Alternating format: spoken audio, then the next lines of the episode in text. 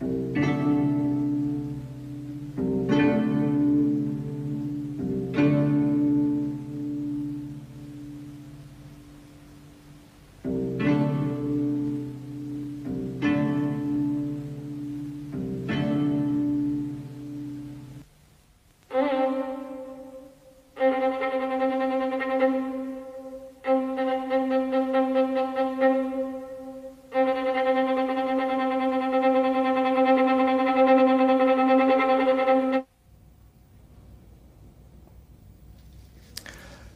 professora Cristina da Silva.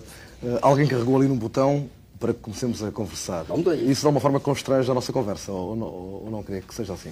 Acho que não. Que não. Que é como se estivéssemos antigamente, em qualquer lugar que nos tivéssemos encontrado, e vamos continuar a conversa. Mas vamos, vamos ser um pouco atores, por mais que estejamos descontraídos, uh, ou o professor já conseguiu uma descontração tal que não se sente um pouco aqui na pele de alguém que está a representar um papel? Pode ser que a minha contração se apareça, me apareça a mim e aos outros como descontração.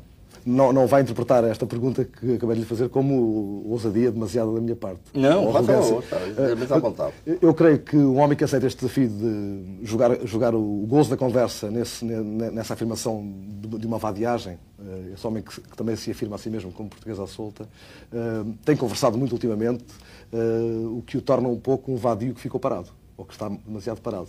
Eh, Não se sente demasiado parado por conversar muito e vadiar pouco?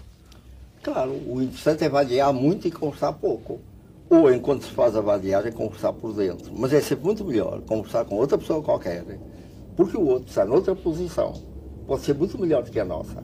E desde que ele se exprima com toda a liberdade, pode aparecer mesmo com um pensamento inteiramente contrário, que nós só temos, por um lado, que louvar estarmos num tempo da liberdade em que cada um pode dizer aquilo que lhe pareça que é o mais interessante. Por outro lado, é muito bom sempre que o outro fale, e muito bom a maior parte das vezes que o outro pense o contrário daquilo que se está pensando, porque podemos nós estar iludidos a nosso respeito. De maneira que aquilo que aparece contra, eu acho que deve ser sempre olhado como alguma coisa de positivo. E tirarmos um proveito para avanço daquilo que a muita gente parece significar um recuo. De maneira que faz favor estar inteiramente à vontade, exatamente aquilo que pensar, exatamente aquilo que quiser dizer. Nesse seu elogio da conversa, eh, há uma permanente busca do contrário. Eh, É um catador de contrários quando conversa com alguém? Eh, Não, não sou um caçador de contrário, sou caçador de coisa nenhuma. Deixe que a vida venha e me ofereça aquilo que ela acha que me que interessa, a ela a vida, ou interessa a nós, um qualquer, um dos dois. Então, ela que Isso tem venha e acontecido, diga, professor? Tem acontecido isso? A vida tem, tem chegado à, à sua porta? Tem-lhe trazido coisas boas? amavelmente tem acontecido da parte dela ter trazido aquelas coisas que, mesmo parecendo contrárias, acabam por ser positivas, no sentido que eu considero que é positivo tudo aquilo que constrói, que vai adiantando a construção. E negativo tudo aquilo que para a construção, por exemplo, na admiração de si próprio. De que tudo quando surge adverso ou contrário, me parece extremamente interessante. E sobretudo porque é uma revelação da pessoa que o faz. Como se a vida em si mesma soubesse catar também os preguiçosos que estão ali a contemplá-la e soubesse estimá-los um pouco mais. Eh, um homem sentado à soleira da porta, contemplando a vida, e ela acaba, acaba favorecendo esse, esse olhar contemplativo. É isso? Eh, Sente que há esse jogo harmonioso? Havia, faz isso. É bom estarmos o mais possível em silêncio para que a vida ela possa falar. Veja só o que sucede em textos. Eu estou sempre citando estes textos porque as pessoas acham muito estranho que eu esteja citando estes textos e eu os cito porque são receitas para o futuro. A Ilha dos Amores do Camões ou A História do Futuro do António Vieira são coisas em que eles pretendem, sobretudo, que a pessoa esteja em silêncio ouvindo. Da parte do Camões, porque é aquela linguagem politeísta de que ele gostava, que era moda no tempo, não? e fala a voz da deusa. E o Vieira, que era um jesuíta muito disciplinado, ele queria que as pessoas ouvissem a voz de Deus. Estivessem o mais possível em silêncio para ouvirem a voz da deusa ou para ouvirem a voz de Deus. É- Essa é uma referência decisiva no seu pensamento. Já numa emissão Claro. destas falou da voz da Porque- deusa, falou do Exatamente. Vieira, falou do Camões. Exatamente porque é para o futuro. Agora, nós o podemos é dizer de outra maneira. Nós temos que estar o mais possível calados, quietos, pensando também dentro da nossa cabeça o menos possível de pensamentos que nos digam respeito só a nós, para ouvirmos a voz de quem? Agora vamos não dizer a voz de Deus, que é para não imitar o Camões, nem vamos dizer a voz de Deus, que é para não imitar o Vieira. Mas vamos dizer a voz da ciência, a voz da arte, a voz da mística, de tudo aquilo que efetivamente nos pode libertar, cada uma à sua maneira, do espaço e do tempo. Ó oh, professor, e as pessoas que estão ali a ouvir-nos em casa, eh, já que isto é de alguma forma uma montra, e que ouvem sistematicamente apelar a essa escuta, a eh, esse, esse posto de faroleiro, de vigia, para captar a voz da deusa eh, nos seus muitos sinais, como é que elas captam a voz da vida, elas que passam pela vida como condenados? Ah, mas isto é a coisa terrível da maior parte das pessoas que vivem neste tempo. Elas estão interessadas por pormenores ou estão interessadas por drogas, várias espécies de drogas. Uma das quais o trabalho. O consumismo é uma droga. E o trabalho? E o trabalho? O trabalho às vezes é uma droga. Por isso é que as pessoas, muitas vezes, quando se reformam, morrem logo, porque lhes faltou a droga. Que era, estavam distraídos pela vida porque estavam a ter que realizar uma tarefa. Ou estavam com companheiros de Ora, esta é uma coisa, aqui eu bato palmas, uh, apesar da montra em que estamos, em que estamos nos, nos constrangir, uh, mas creio que quando, quando uh, lança libelos contra o trabalho, uh, de, uh, deixa que algo da imensa carga subversiva que o seu apelo à preguiça sempre criadora, inimiga do tédio, acabe por perder. Uh, Porquê é que não diz às pessoas, deixem de trabalhar? E o diz de uma forma mais, mais, lateral, mais, mais, mais, subtil, mais poética? Sempre, Tem medo de ser subversivo? Fiz, sempre fiz a distinção entre trabalho, aquilo que é obrigatório, e ocupação, aquilo que é de nosso gosto e de nossa escolha. E o, o que condena o é trabalho um obrigatório? Dia, um dia as pessoas, as pessoas não sejam nessa espécie de preguiça, significa não fazer nada, não pensar nada. Quero que sempre sejam como o tal brasileiro que respondeu ao americano quando ele perguntou: o senhor nunca tem vontade de trabalhar? Tem, muitas vezes, mas reajo sempre. É preciso que a preguiça, aquilo que ele chama preguiça ou ócio, seja uma reação a ocupações que não têm interesse. Mas a preguiça é uma coisa boa, professor. Mas hoje, meu amigo, ainda precisamos trabalhar e muito. Faltam muitas máquinas para fazer o trabalho que nós fazemos ainda. Tem que se progredir muito na mecânica. E na Ou seja, lá está, o professor, lá está o professor, mais uma vez, a prometer-nos futuro. Uh, a remeter-nos para o ancorador do passado, uh, esse imenso caldi, caldinho que sustenta a nossa saudade e a prometer-nos para o futuro. E, então, e o que é que fazemos eu, destes dias tristes e cinzentos? Olha, eu não sei se estou a remeter para o futuro, se estou a remeter para o passado, ou se estarei, absurdamente, se quiserem, a remeter para a eternidade das coisas. Porque eu me apoio em quê? Nos homens que no século XIII faziam o culto do Espírito Santo, criam a vida gratuita, criam o menino não sujeito a nenhuma espécie de disciplina e queriam que, as igre... que as... todas as cadeias e provavelmente todos os códigos fossem simples recordação do passado, que o crime tivesse desaparecido da Terra. Então, quando eu continuo defendendo isto, sou do futuro ou sou do passado? É muito difícil de dizer parece que, que sou de alguma coisa que ainda se não conseguiu fazer. Mas que esses portugueses acreditavam que um dia se pode fazer. E eu acredito que um dia se pode fazer. E o Presidente joga onde aí, professor? O Presidente é um tempo de intervalo, é um tempo amigo, de espera só? É como nós, quando marchamos para nos dirigirmos a alguma coisa, já partimos de onde partimos, ainda não chegámos onde queremos chegar, vamos marchando. É como hoje. Eu vou partir da ideia dos portugueses do século XIII, que não sei se é do século XIII, ou de portugueses ainda mais antigos que esse do século XIII, foi de onde parti. Quero chegar àquilo que eles queriam chegar. Entretanto, estou caminhando e comigo milhões de homens têm ainda que trabalhar, como eu trabalhei. Eu hoje posso advogar mais limpamente o futuro de ócio, porque tinha poucas horas de ócio no meio do trabalho todo que tive que executar. E que não foi pouco, porque foi sempre, para a minha felicidade, extremamente interessante. Ao passo que há pessoas por azar, não encontram senão um trabalho que lhes é extremamente desagradável e que está destruindo aqueles que eles podiam ser no mundo. Então tem que se ver se de alguma maneira se toma atenção a essa gente, se lhes facilita a vida e notar sobretudo que hoje com o desempregado já há muita, tempo, muita gente de tempo livre que seria preciso apoiar e aproveitar na sua plenitude. Ora, ora está, quando fala em desempregado, uh, penso que alguma coisa se arrepia na pele de alguns desempregados portugueses. Uh, uh, consegue, consegue explicar-lhes o, que é, o que é que quer dizer-lhes quando diz aí está esse grande exército de desempregados, eles são de alguma forma já o, o um esboço de futuro, esboço tal como sonhamos. Sabe. Mas de facto não são. De facto o presente nega isso. De facto é, é, é terrível para eles viver um, que, os dias da grande incerteza em que vivem. E sabe o amigo porque eles são do presente porque alguém tem que trabalhar para eles. O dinheiro que eles recebem do Estado não cai do céu, ou estão milhões. É dinheiro de impostos que alguém paga. Então o que acontece é que muita gente hoje está pagando impostos para disso tirarem as despesas do comum, digamos assim, e por outro lado, o subsídio para os desempregados não morrerem de fome. Mas ainda se não fez alguma coisa muito mais importante do que isso, é uma universidade inteiramente aberta para que esses desempregados possam não morrer de tédio. Tenham alguma coisa que os interesse. O que é que pode interessá-los, professor? O pode interessar? Pode interessar arte, pode interessar ciência, pode interessar mística. Abriu-se já alguma coisa que dissesse aqui se pode aprender ciência, aqui se pode aprender arte, aqui se pode aprender mística.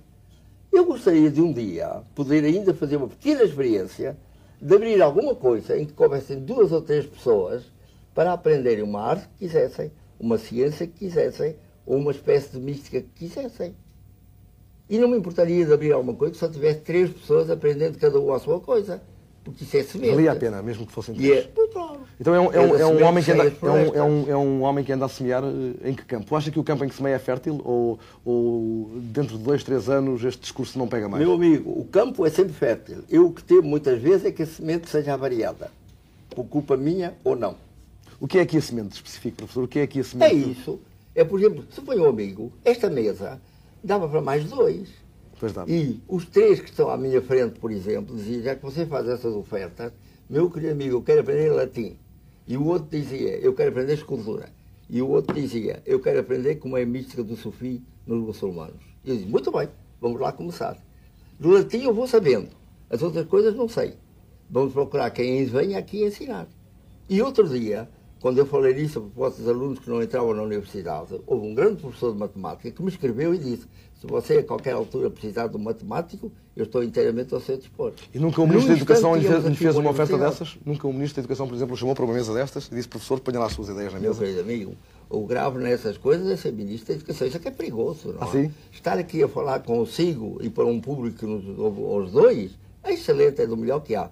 Agora, por exemplo, quando eu penso, outro dia houve não sei quem na rua que me encontrou e disse, gostei muito da sua fala na televisão, aquelas coisas que se dizem, não é?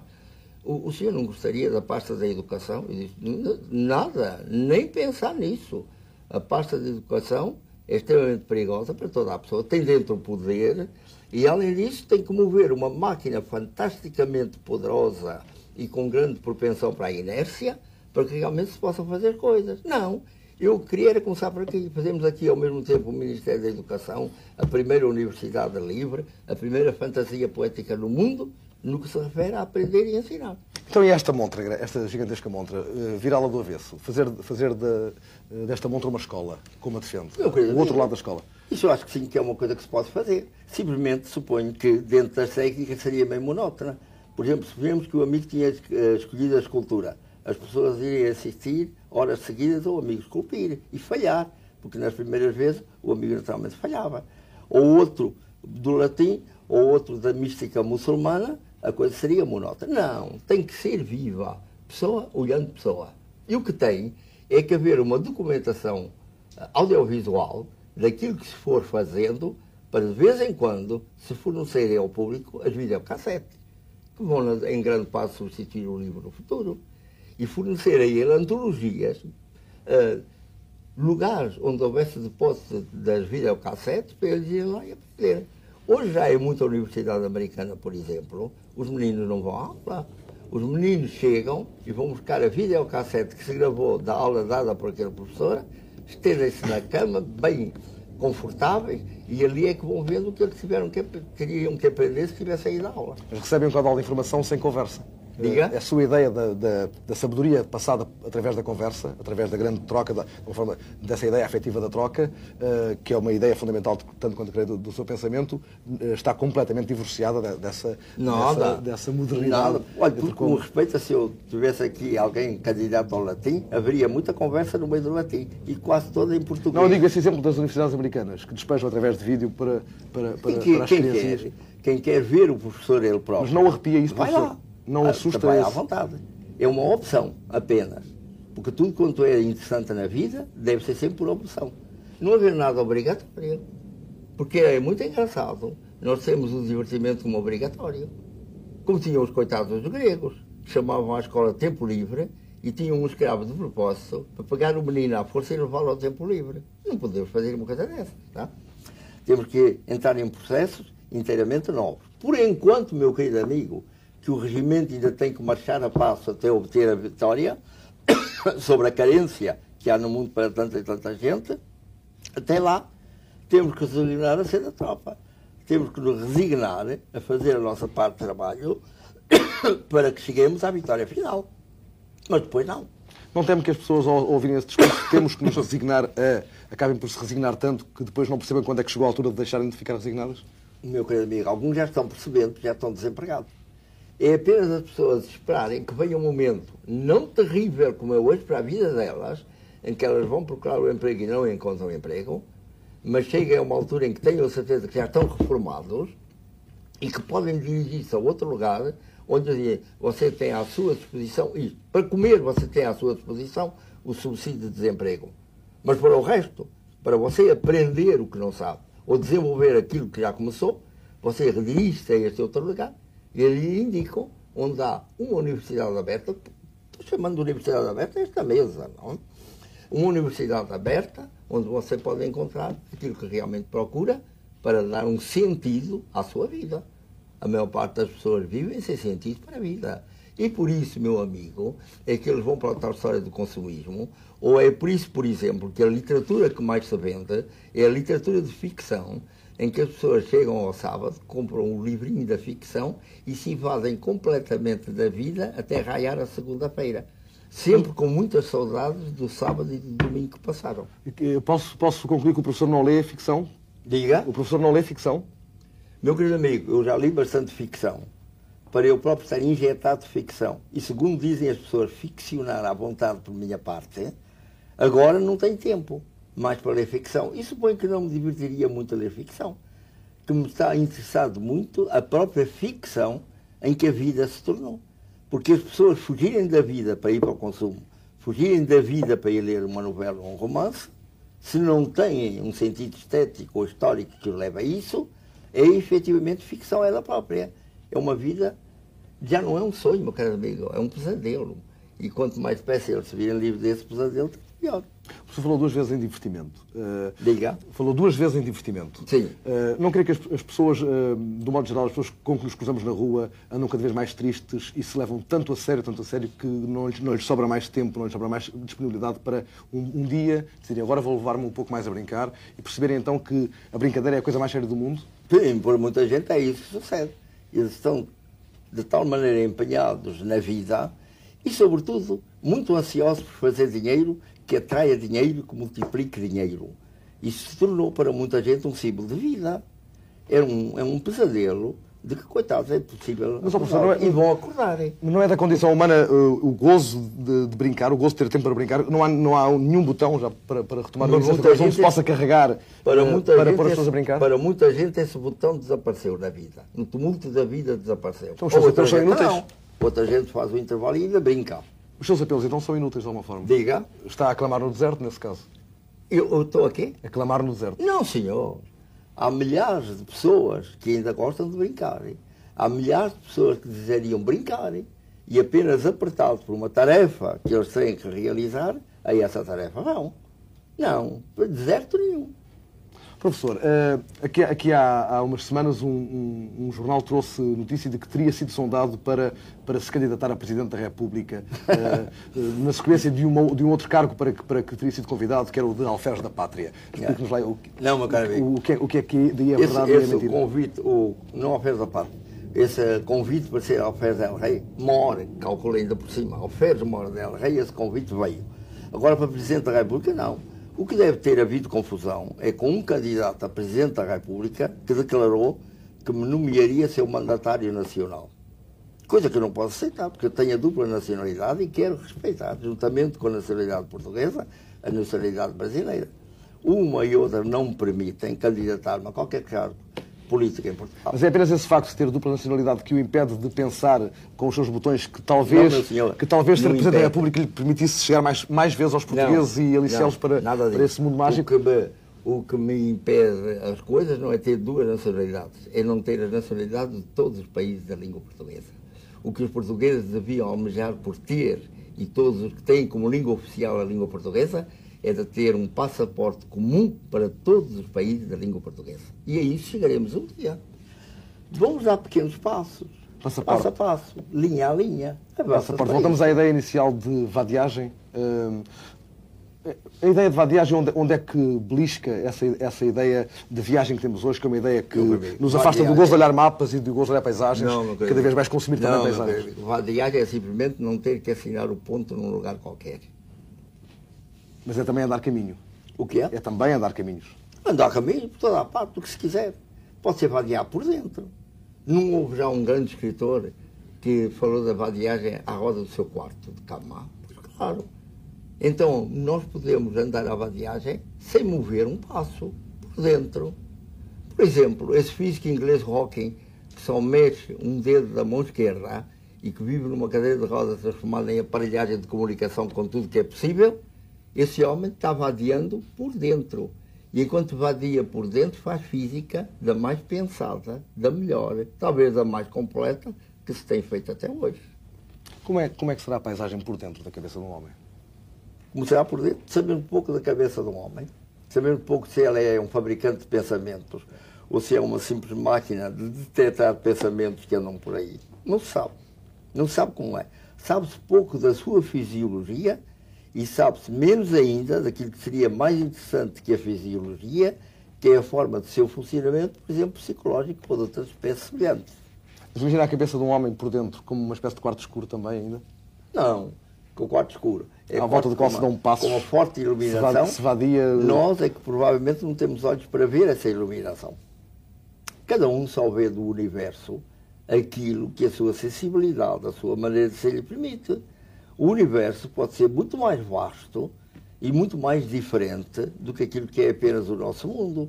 Pode haver nesta mesa uns seres microscópicos que andem passeando por entre os átomos que constituem a mesa. Nós não damos por eles. Provavelmente estão fazendo belíssimos poemas que nós nunca escutaremos e que nunca entenderemos. Podemos imaginar as coisas mais espantosas. Ou podemos imaginar, pelo contrário, gigantes tremendos os quais nós sejamos os seres microscópicos que imaginamos para esta mesa rodando entre os átomos. E então, eh, professor, ne- nessa, nessa, nessa quase impossibilidade de resolver esses mistérios, outros se levantam, ah, aparentemente mais legíveis, e, e são esses que nós vamos, vamos um pouco ensinar a perceber ao mundo inteiro. Eh, o professor continua a desafiar-nos eh, sistematicamente para essa grande aventura, essa aventura de sermos eh, o único povo capaz de descobrir mistérios mais tangíveis. Eh, queria também que, que essa aventura eh, nos, vai aproximar do, do futuro para que remete, ou é, ou é só um desafio cada vez mais perdido numa névoa? Eh, Meu querido amigo, gostaria de poder convidar todas as pessoas a vadiarem pelo mistério. Porque o resto, que é conhecido, ou é ainda desconhecido para nós, mas pode ser cognoscível, podemos vir a conhecê-lo, isso virá um dia ou outro. Provavelmente o mistério é alguma coisa que nós nunca conheceremos. Ou conheceremos só segundo uma ideia que fazemos do que é o mistério, sem que seja o mistério. Pode ser que suceda isso. Então me parecia se eu pudesse convidar alguém para uma boa vadiagem, seria a boa vadiagem por todo o mistério que nos cerca, completo, e que nós devemos ver cada vez mais como mistério. Ao mesmo tempo que tomemos também a ideia de que qualquer coisa, esta mesa, por exemplo, ao mesmo tempo que é um mistério, é também alguma coisa muito conhecida que eu posso, por exemplo, pôr em matemática. Há as duas coisas ao mesmo tempo. O simultâneo é que é o interessante na vida. Mas se eu tivesse que escolher entre aquilo que é concreto para um dia dominar o concreto e passar a aborrecer-me em todas as horas vagas que tivesse, eu o que gostaria é que se me apresentassem sempre mistérios sucessivos para eu ir vadiando e se pudesse vadiar com os amigos, excelente. Muito melhor ainda seria. Sempre à conversa.